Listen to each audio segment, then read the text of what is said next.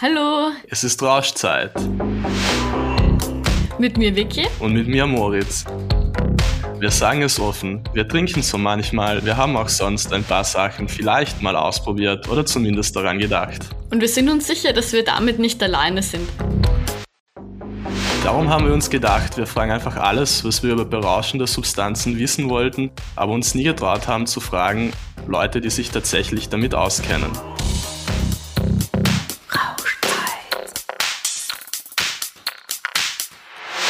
Hallo und herzlich willkommen zu unserer heutigen Folge von Rauschzeit. Heute haben wir ausnahmsweise mal ein ziemlich ernstes Thema. Genauer gesagt geht es so ein bisschen um Entzugskliniken. Also wenn ich da so dran denke, habe ich eigentlich ein ziemlich negatives Bild. Also man kennt das irgendwie so aus Filmen und irgendwie Liedern, wo dann Leute reinkommen, die nie wieder rauskommen und die haben wirklich so ein Suchtproblem und werden die Sucht nie los. Und man weiß eigentlich gar nicht so genau, was da so passiert. Es gibt vielleicht irgendwie Gruppentherapien, man hat irgendwie komische Sachen zu essen, ist dort eingesperrt, keine Ahnung. Also ich habe da wirklich ganz weirde Vorstellungen. Und ähm, genau, deshalb wollen wir heute herausfinden, was da eigentlich wirklich passiert und wer dort und unter welchen Umständen hinkommt. Wow, Vicky, ähm, du hast da echt irgendwie suspekte Vorstellungen davon. äh, ich muss jetzt zugeben, dass ich mich persönlich so, keine Ahnung, ich habe da nicht so gar nicht drüber nachgedacht. Irgendwie so, ich vergesse manchmal, dass Leute beim Drogenkonsum auch Probleme entwickeln können und dann irgendwo hin müssen. Ist vielleicht blöd, das zu vergessen. Aber auf jeden Fall, um dem so auf den Grund zu gehen, wie solche Leute therapiert werden und was das so passiert, haben wir heute folgende Expertin zu Gast, und zwar Karin Bertuzzi. Sie ist klinische Psychologin und Psychotherapeutin. Gleich mal meine erste Frage. Ähm, du bist Regionalleiterin beim Grünen Kreis. Könntest du uns kurz erklären, was der Grüne Kreis ist und was ihr macht? Ganz kurz gesagt, das ist der Grüne Kreis eine Institution, die sich auf die Behandlung von suchtkranken Personen spezialisiert hat. Und wir bieten da einfach Therapie im ambulanten und im stationären Setting an. Was würdest du sagen, wie definiert man eigentlich überhaupt eine Suchterkrankung und braucht man da eine Diagnose einer Suchterkrankung, dass man zu euch kommen kann, also so vom Arzt, von der Ärztin oder reicht das, wenn man irgendwie schon das Gefühl hat, man hat irgendwie einen Konsum, der problematisch ist und irgendwie nicht passt? Ähm, also grundsätzlich würde ich sagen, man spricht von einer Suchterkrankung, wenn die Substanz eine bestimmte Funktion übernimmt. Ja, aber das ist jetzt so mein persönliches dazu.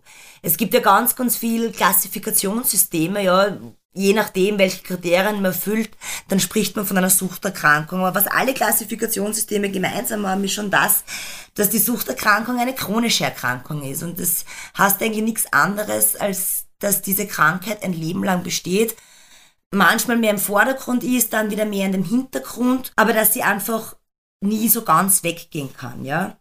Und auf deine Frage, ob man unbedingt so eine Diagnose von einem Arzt braucht, um zu uns kommen zu können, ist die Antwort ganz klar nein.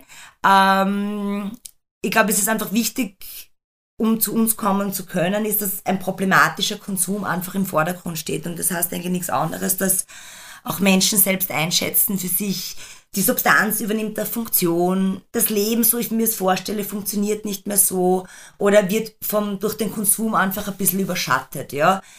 Im Normalfall ist es dann eh so, wenn das Netzwerk dann losgeht, bevor man auf Therapie geht, bekommt man dann meistens eine Diagnose, ähm, aber es ist nicht zwangsläufig notwendig. Okay, also das heißt, einfach wenn man jetzt von sich selbst glaubt, man hat ein Problem, dann kann man zu euch kommen. Gibt es das auch im anderen Extrem? Also kann man dazu gezwungen werden, zu euch zu gehen? Also kann einem das verordnet werden, so gerichtlich oder so? Ja, wir haben auch ganz, ganz viele Klienten, die eben Therapie statt Strafe bekommen, ja, die da irgendwie strafrechtlich verfolgt wurden. Oder eben auch, ähm, wenn wir auch Mütter mit Kindern haben, dass das Jugendamt sagt, dass Mütter eine Therapie machen müssen. Oder auch bei den Jugendlichen, wo eben das Jugendamt auch involviert ist und die auch sagen, dass die Jugendlichen jetzt eigentlich eine, sich einer Therapie unterziehen sollten. Kann man irgendwie so ein bisschen sagen, was das für Personen sind, die bei euch sind? Also gibt es viele Jugendliche oder junge Erwachsene oder sind das eher schon ältere Personen? Also da muss ich vielleicht ganz kurz ausholen, ja. Es gibt ähm, mehrere stationäre Therapieeinrichtungen des Grünen Kreises und jede Einrichtung für sich hat so einen Schwerpunkt. Und es gibt im Speziellen so zwei Häuser, wo eigentlich der Schwerpunkt auf Jugendlichen oder jungen Erwachsenen oder eben auch Mütter mit ihren Kindern liegt. Und ich tue mir jetzt schwer, einfach eine Zahl zu nennen, aber die Zahl der Jugendlichen beziehungsweise jungen Erwachsenen ist schon eine, eine recht beachtliche, eine beachtliche. Und natürlich, Entschuldigung, also gibt es natürlich auch Einrichtungen, wo nachher eher ältere Leute untergebracht sind ähm, oder eben Personen, die eher nur eine, eine kurze Stabilisierung brauchen oder sich auf Entzug befinden. Also unser Angebot ist da eigentlich recht vielfältig. Und wenn man jetzt sagt, man macht so eine stationäre Therapie, das ist ja das, wo man vor Ort ist, oder? Habe ich das richtig genau. im Kopf? Genau. Ähm, wie funktioniert oder wie läuft der Prozess ab, wenn man sich da jetzt tatsächlich selber einweist und wie lange muss man dann dort sein und welche Freiheiten bleiben einem dann noch?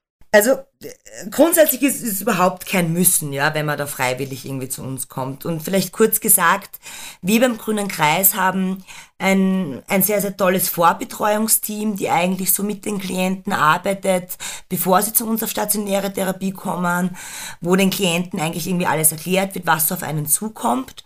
Und ähm, wie lang das dann irgendwie dauert, ist immer so abhängig davon, wie lange es mit der Kostenübernahme auch dauert, ja. Und wenn man dann zu uns kommt, ist es je nach Kostenübernahme, ist die Aufenthaltsdauer einfach abhängig von der Kostenübernahme, kurz gesagt. Das heißt, das kann von einem Monat bis 18 Monate kann das eigentlich alles implizieren. Ähm, Kostenübernahme heißt, also kriegt man das finanziert von irgendwem? Ja, ja, also es gibt die Möglichkeit, das über, über das Land, eben über Jugendämter zu finanzieren, beziehungsweise eben, wenn es eben diese Verordnung gibt oder diese, diese richterliche Anweisung, Therapie statt Strafe zu absolvieren, dann zahlt auch das Gericht für sechs Monate. Spannend, okay. Und ähm, wie genau läuft so eine Therapie ab? Also ich kann mir da halt so richtig gar nichts darunter vorstellen, irgendwie, so was Therapie überhaupt heißt und so. Ich habe tatsächlich einfach gar kein Bild vor Augen. Könntest du mir da irgendwie ein bisschen weiterhelfen? Ich, ich werde es versuchen. Ähm, sehr nett. Und zwar so grundsätzlich kann man sagen, dass ähm, äh, wir sehr multiprofessionell zusammenarbeiten. Ja, das, das soll heißen, wir schauen, dass dass wieder etwas Struktur in ein Alter kommt, eben das Therapeutische, das Medizinische, das Sozialarbeiterische, dass diese Bereiche einfach abgedeckt sind, ja. Und das heißt im Alltag eigentlich, dass es wirklich so einen strukturierten Tagesablauf gibt, an dem es Beschäftigungsbereiche gibt, ja, wo man, wenn man so möchte, äh, wenn man so möchte, es unterschiedliche Arbeitsbereiche gibt, ja, wo man vielleicht das Haus instand haltet, wo man in der Küche eingeteilt ist, ähm, wo man schaut, dass der Garten irgendwie gepflegt wird.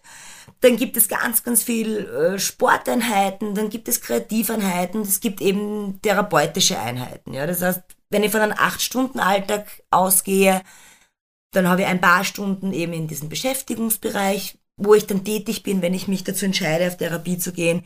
Ich habe Einzeltherapiestunden, ich habe Gruppentherapien. Ähm, es gibt auch immer eine Selbsthilfegruppe und ich mache einfach eben mit den anderen Klienten und auch mit den Mitarbeitern gemeinsam Sport, man isst gemeinsam, man lebt in einer, in einer therapeutischen Gemeinschaft miteinander. Und ähm, so, gerade wenn du meinst, halt so ein 8-Stunden-Tag und dass der halt durchstrukturiert ist, so ich stelle mir dann halt jetzt die Frage, der Tag hat ja 24 Stunden, ich, ich nehme mal an, 8 Stunden davon schläft man und 8 Stunden sind irgendwie Freizeit. So, was machen die Leute da in ihrer Freizeit? Weil es ist ja auch so, dass Leute halt normalerweise gerade dann vermutlich in ihrer Freizeit konsumieren würden. Und also, wie wird das überbrückt irgendwie? Und darf man das, Entschuldigung, ich eine Frage noch dazu. Und darf man das Gelände verlassen, zum Beispiel in der Freizeit, oder ist man da wirklich die ganze Zeit vor Ort? Man ist wirklich die ganze Zeit vor Ort, hat aber ab einem bestimmten Zeitpunkt des Therapieverlaufs auch die Möglichkeit, auf Ausgang zu gehen. Ja, wo man dann auch wirklich äh, nach Hause fahren kann, wo man dann wirklich zwei Tage, also über Nacht auch draußen sein kann. Ähm, sonst ist es so, dass wir einfach sehr großen Wert darauf legen, so wie du das jetzt auch Moritz angesprochen hast, auf diese sinnvolle Freizeitgestaltung, ja. Ähm, wir haben Kraftkammern in den Einrichtungen. Es wird miteinander gespielt. Man schaut sich gemeinsam einen Film an. Wir haben in den Einrichtungen, wenn es dann wieder wärmer wird, einen Beachvolleyballplatz, der dann abends auch immer sehr genutzt wird von den Klienten. Also es geht dann schon wirklich auch darum, eine sinnstiftende Freizeitgestaltung zu, ja, zu integrieren. Das klingt ja eigentlich schon mal ziemlich cool, so wie du das beschreibst, finde ich. Kann man irgendwie sagen, ähm, also ich schätze mal, es gibt ja verschiedene Einrichtungen, die sowas anbieten. Gibt es irgendwie Qualitätsunterschiede oder würdest du sagen, dass eh alles ähnlich ist in Österreich, an wo man sich hinwenden kann? Da tue ich mir wirklich ganz schwer, das zu beantworten. Gell? Ich, ich bin jetzt seit zwölf Jahren beim Grünen Kreis, ja, und ich war noch in keiner anderen Einrichtung, die sich auf Suchterkrankte spezialisiert haben. Deswegen kann ich es nicht wirklich beantworten. Es wird Unterschiede geben, es wird ganz, ganz viele Parallelen geben. Was jetzt für einen Klienten wirklich besser passt, das, das, das kann ich einfach nicht entscheiden. Ja, also ich glaube, so wie jeder Mensch individuell ist, braucht er einfach ein, ein, ein unterschiedliches Therapieangebot. Und wo man sich jetzt dann besser aufgehoben äh, oder betreut fühlt, ja, das, das ist einfach individuelle Entscheidung. Ähm, eine andere Frage, also wenn da jetzt also den Leuten diese Struktur geboten wird und wie du meinst auch sinnvolle Freizeitbeschäftigung und etc. etc. Wenn jetzt diese Therapie vorbei ist und ein Mensch dann wieder zurück ins normale Leben kommt, ist keine Ahnung, kann ein Mensch dann das irgendwie beibehalten? Also bringt das was?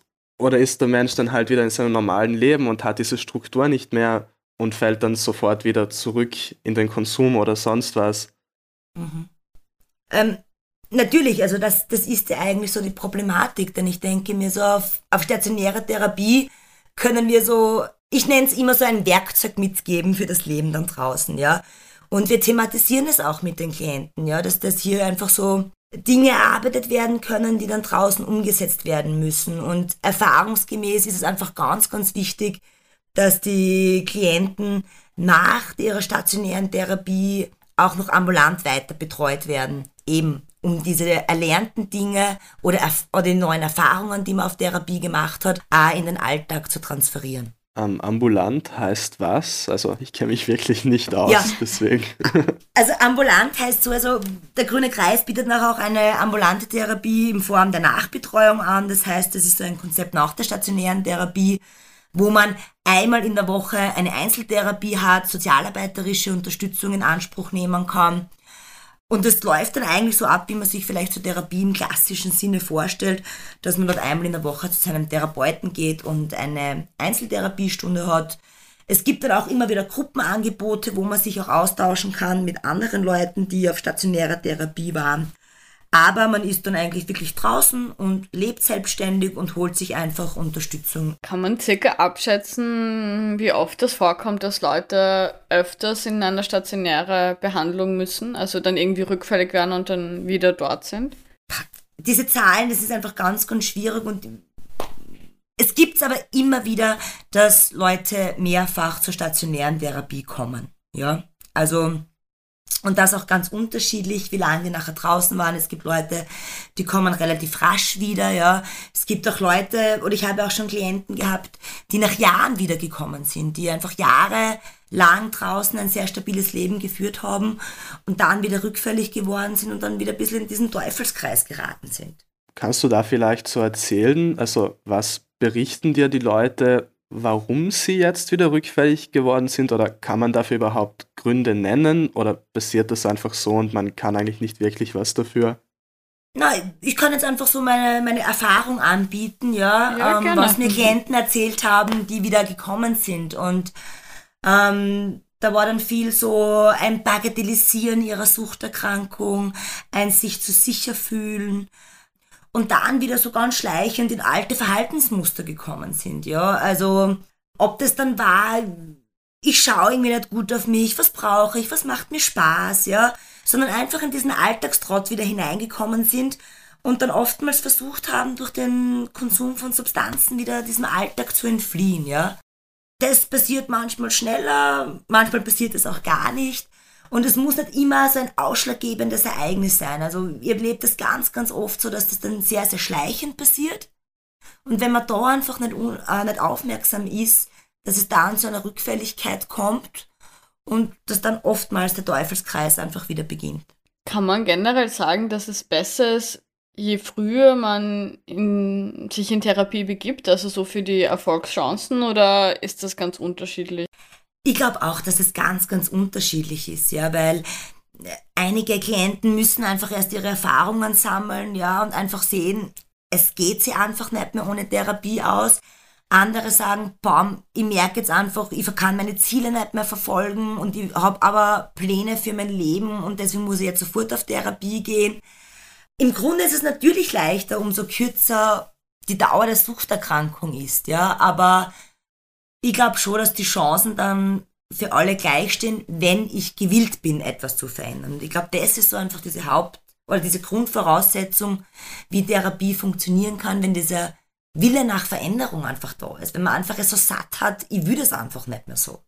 Ähm, und würdest du dann sagen, also wenn der Klient, die Klientin selbst nicht will, dass auch keine Chance auf Heilung besteht, sozusagen? Um, wenn langfristig der Wille nicht besteht, dann würde ich schon sagen, dass dann die Chance auf Heilung, was auch immer Heilung bedeutet, ja, im, im Zusammenhang mit Suchterkrankung, ähm, dann wird es, glaube ich, eine schwierige Geschichte, ja, wenn ich, so, wenn ich das so salopp sagen darf. Gell? Ähm, ja, es können Klienten kommen, die fremd motiviert sind oder die wirklich auf richterliche Anordnung kommen und die haben vielleicht noch gar keine Eigenmotivation, irgendetwas zu verändern. Und das entwickelt sie dann, wenn sie einfach so erkennen, okay, auch ein nüchternes Leben oder ein Leben ohne Substanzen hat so den Anreiz. Gell? Also ja, eine, eine heikle Frage, die ihr mir da stellt. Ja, also ob, das so, ob ich das unterschreiben würde. Aber ich glaube, das ist so die Grundvoraussetzung, dass es überhaupt möglich ist, Veränderungen zu erzielen, dass der eigene Wille da ist. Aber du meinst halt irgendwie, der eigene Wille kann ja auch noch kommen. Also es kann vielleicht vorher ein Zwang sein, aber es muss sich halt entwickeln. Ha, ja, ha, habe ich auch ganz, ganz oft erlebt, ja, weil dann kommen eben Klienten, die vielleicht auf Zwang gekommen sind und sind in Kontakt mit anderen, die schon länger da sind und lernen von denen dann, ja. Und man, ich habe auch viele Klienten, die dann sagen, boah, und ich habe irgendwie noch nie nüchtern Sport gemacht, ich habe das noch nie nüchtern erlebt und die das dann einfach sehr reizvoll finden. Gibt es noch andere Erfolgsfaktoren aus deiner Sicht? Also jetzt abgesehen von der eigenen Motivation, wo man sagen kann, wenn das und das und das so ist, dann hat man mehr Chancen auf eine Heilung unter Anführungszeichen oder eine Überwindung der eigenen Sucht? ich könnte mich nicht auf bestimmte Faktoren festlegen, ja, wo man dann klar sagen könnte, das, das begünstigt jetzt diesen, äh, diese Heilung, wenn man so möchte, ja, sondern es ist halt wirklich, und das versuchen wir irgendwie so zu praktizieren, ganz, ganz individuell zu betrachten, ja, weil jeder Mensch kommt da mit anderen Ressourcen zu uns und mit anderen Zielen und mit anderen Vorstellungen. Und da muss man halt immer wieder individuell schauen, ja, weil für den einen ist die totale Abstinenz das Ziel, was er erreichen möchte. Für den anderen ist es, ja, ich möchte vielleicht stabil substituiert sein. Und der andere sagt, ja, ich möchte vielleicht nur die Substanz weglassen. Und deswegen ist es ganz, ganz schwierig, da allgemeine äh, Erfolgsfaktoren zu nennen. Was sind eigentlich die Substanzen, wegen denen die am häufigsten Leute zu euch kommen? Ich glaube, am häufigsten ist es einfach, ähm, sind es Personen, die einfach quer durch die Bank alles konsumieren, ja, ähm, je nach Verfügbarkeit und das beginnt äh, beim Alkohol über Ecstasy, über Speed bis hin zum Heroin, äh, Crystal, äh, ja, also eigentlich alles, was man irgendwie so, so kennt oder auch nicht kennt, ja, weil es, es entwickelt sich ja immer weiter und es kommen immer wieder neue Substanzen auf den Markt, ja. Ganz, ganz selten ist es so, dass wir wirklich nur Personen haben, die von einer Substanz abhängig sind. Das ist dann meistens ähm, der Alkohol, wenn es wirklich nur eine Substanz ist. Aber sonst kann man eigentlich immer von einem, einem polydoxen Konsum sprechen. Kannst du uns vielleicht so zum positiven Abschluss irgendwelche coolen Erfolgsgeschichten berichten? Also ich weiß nicht, habt ihr irgendwelche Zahlen, wie viele dann, es muss ja nicht abstinent sein, aber so irgendwie ihr Ziel erreichen oder wie lange das ungefähr dauert oder gibt es auch irgendwie so Klienten, Klientinnen, die, von denen ihr vielleicht ein paar Jahre später mal wieder hört und die euch irgendwie berichten, dass das jetzt alles super passt oder so? Ja, also mit Zahlen kann ich einfach nicht dienen, ja. Aber auf alle Fälle mit, also in zwölf Jahren gab es dann doch wirklich die ein oder anderen schönen Erfolgsgeschichten, ja man vielleicht ist grundsätzlich zu sagen, dass wir beim Grünen Kreis ja auch die Möglichkeit anbieten, dass Klienten, die 18 Monate Therapie machen und die dann wirklich so ein abstinenzorientiertes Leben anstreben, auch die Möglichkeit bieten, sich in einer Transitanstellung beim Grünen Kreis anstellen zu lassen und die nachher wirklich teilweise auch als Betreuer in den Einrichtungen nachher über kurz oder lang tätig sind, ja. Und da gibt es jetzt aktuell beim Grünen Kreis einige, die vor zehn Jahren ihre Therapie erfolgreich absolviert haben und nach wie vor als Betreuer bei uns angestellt sind. Und es gibt auch, also für mir, wenn ich nach Erfolgsgeschichten gefragt werde, fällt mir immer ähm, eine 16-jährige Klientin ein, die vor etlichen Jahren die Therapie bei uns absolviert hat und das einfach eine sehr turbulente Zeit war mit vielen Auf und Abs, ja, die aber noch immer den Kontakt hält, sich regelmäßig telefonisch bei uns meldet, ja, und die mittlerweile sehr erfolgreich im Berufsleben steht, ja, auch aufgehört hat zu rauchen, jeglichen Substanzen entsagt hat und die jetzt mittlerweile, glaube 27 Jahre alt ist und ein sehr strukturiertes, geregeltes Leben führt und im Alter von 15 Jahren zu uns gekommen ist und ja, das wirklich gut geschafft hat. Wow, das klingt nach einer echt sehr positiven Geschichte. Das klingt richtig schön und ich glaube, das ist auch so für dich, wenn man das so mitkriegt, echt schön, kann ich mir vorstellen. Ist es total und ja, eine, eine, eine tolle Geschichte und die einem auch sehr nahe geht, ja, weil man einfach denkt, man lebt gemeinsam mit diesen Klienten 18 Monate in dieser Gemeinschaft, ja, oder auch länger. Man, man teilt ganz viel miteinander, man betreibt Sport, man kocht gemeinsam, man isst gemeinsam, man spielt Spiele. Man geht vielleicht gemeinsam mal Skifahren, ja, und verbringt viel Zeit miteinander. Und das ist ein beschwerlicher Weg. Also ich möchte nicht sagen, dass eine Therapie zu machen einfach ist. Und wenn man dann Menschen einfach so nah begleiten darf und dann eigentlich sieht, dass, dass diese ihre Ziele erreichen, ist das etwas wahnsinnig Schönes. Und das ist auch der Grund, warum mir diese Arbeit einfach so Spaß macht. Ähm, ich mag jetzt eigentlich gar nicht diese guten Vibes killen, aber eine andere Frage. Ähm, wie ist es für dich persönlich, wenn das ins Gegenteil geht? Also wenn jetzt jemand rückfällig wird und es dem wieder mega schlecht geht und so, wie geht's dir persönlich damit, wenn sowas passiert? Weil ich nehme mal an, das passiert halt zwangsläufig, wenn man in so einem Bereich tätig ist. Also, das ist auch immer wieder abhängig von unterschiedlichsten Faktoren, denn ich vertritt so ein bisschen die Meinung, wenn man auf Therapie geht, dann geht man nie irgendwie so ganz gleich raus, wie man gekommen ist. Ja, und ich finde manchmal ist eine Rückfälligkeit, je nachdem, wie man damit umgeht, einfach auch etwas, woraus man viel lernen kann, irgendwie, was, was vielleicht auch irgendwie wieder Sinn macht, dass man es einfach nochmal besser kennenlernt, ja. Und natürlich ist es, wenn es, wenn man dann nichts mehr hört und weiß, okay, der Klient oder die Klientin ist dann wieder sehr in diesem Alten drinnen, ist das natürlich etwas, was man nicht gerne hört, aber man muss ja einfach klar sein, dass es zu einer Suchterkrankung dazugehören kann, ja. Es auch nichts Verwerfliches ist, sondern eigentlich immer so die Frage ist, okay, schafft es der Klient dann einfach einen, einen konstruktiven Umgang mit dieser Rückfälligkeit zu finden. Ja? Und mir persönlich geht es dann natürlich manchmal näher, aber immer mit diesem Wissen, ja, es gehört einfach zu dieser Erkrankung dazu, das kann dazugehören. Ich würde nochmal zeitlich in meiner Frage ein paar Schritte zurückgehen vom Prozess. Gibt es irgendwas, was du Personen raten könntest, die vielleicht sich überlegen, ob sie eine ambulante oder stationäre Therapie beginnen, also die irgendwie das Gefühl haben, hm, vielleicht habe ich, hab ich ein Problem, aber ich bin mir nicht sicher. Ähm, wie kann man denn damit umgehen oder was wären so Zeichen, dass man jetzt wirklich in eine Therapie gehen sollte und was vielleicht Zeichen, dass man es nicht machen müsste?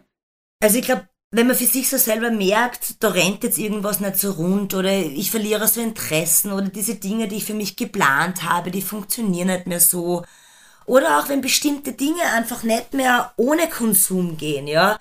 Also ich glaube, da macht es dann schon wirklich Sinn, Therapie in Anspruch zu nehmen, ja. Und ich denke mal, sich manchmal bei unserer Vorbetreuung zu melden und dann in diesen Austausch zu gehen, ja, kann ja auch sehr hilfreich sein, wenn man vielleicht alleine keine Antwort findet, ja, auf diese Fragen, die man sich stellt, ja. Aber ich vertritt so grundsätzlich, wenn eine Substanz so eine bestimmte Funktion übernimmt und sei das nur ich brauche so jeden Tag irgendwie eine Einschlafhilfe, indem ich da irgendwie einen Joint rauche oder Alkohol trinken muss oder sonst irgendwas, ja. dann denke ich mal, hat das schon eine sehr, sehr große Bedeutung und da würde vielleicht schon Behandlungsbedarf bestehen.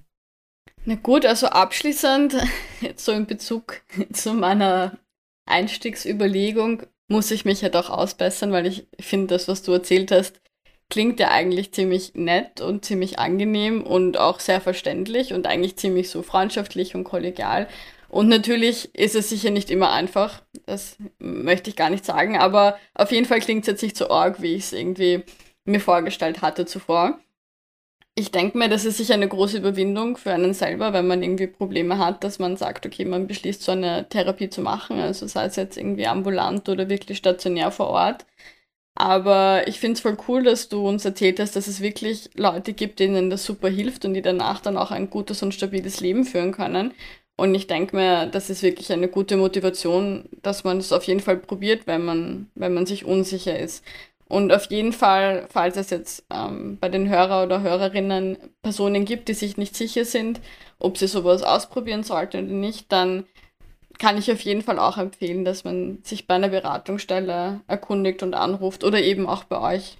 Genau. Ähm, danke dir, Karin, auf jeden Fall für deine Inputs und fürs Kommen und für die spannenden Informationen und Insights. Und danke dir, Moritz, fürs Moderieren mit mir natürlich. Und euch allen noch eine schöne Rauschzeit. Sehr schön. Wenn du Fragen hast oder Hilfe brauchst, dann wende dich bitte an eine Drogenberatungsstelle in deiner Nähe. Adressen und Links für Wien findest du hier bei den Infos zu dieser Folge.